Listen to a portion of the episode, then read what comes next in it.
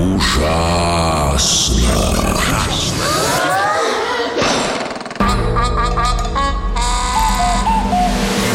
Ужасно интересно все то, что неизвестно.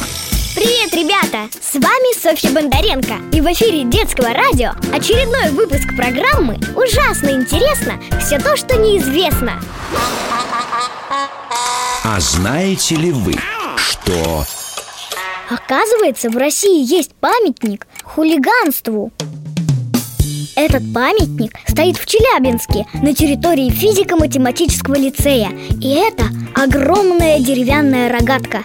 В рогатку превратили старое дерево, с которого незадолго до того срезали все ветви. На ствол с помощью автовышки привязали огромную резинку Памятник был установлен в день самоуправления, когда старшеклассники выполняли обязанности учителей и руководства школы. Распоряжение об открытии монумента отдал одиннадцатиклассник, который в тот день был вместо директора. По его мнению, школьники в наше непростое время загружены работой так сильно, что времени на детство не остается. Но немного похулиганить хочется каждому ребенку. Теперь ученики лицея смогут это сделать мысленно, выглянув из окна, и их настроение улучшится. А знаете ли вы, что на Земле есть по-настоящему бессмертное существо Это медуза, которая живет в тропических морях. Называется она Туритопсис нутрикула.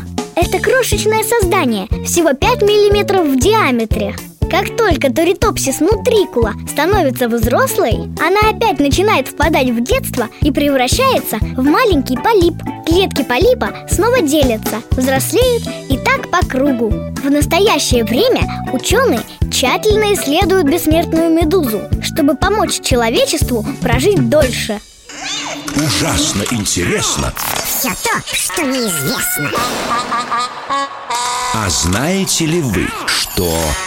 Скоро вместо нас в школу могут пойти роботы Единственного пока в мире робота с лицом и фигурой десятилетнего мальчика создал японский инженер Хироси Исигура. Робота зовут Ибуки. У него мягкие лицо и руки. Он оснащен системой сканирования лиц. Двигается на платформе с колесиками. При этом имитирует походку человека. Во время разговора Ибуки совершает непроизвольные движения, моргает и вертит головой, как настоящий мальчик. Задача робота – быть другом и партнером человека. Ибуки не первый технический ребенок профессора Исигура. Восемь лет назад он создал робота-андроида, который был как две капли воды, похож на него самого. Интересно, когда будет можно вместо себя в школу своего робота-двойника послать? На этом все. С вами была Софья Бондаренко и программа Ужасно интересно все то, что неизвестно.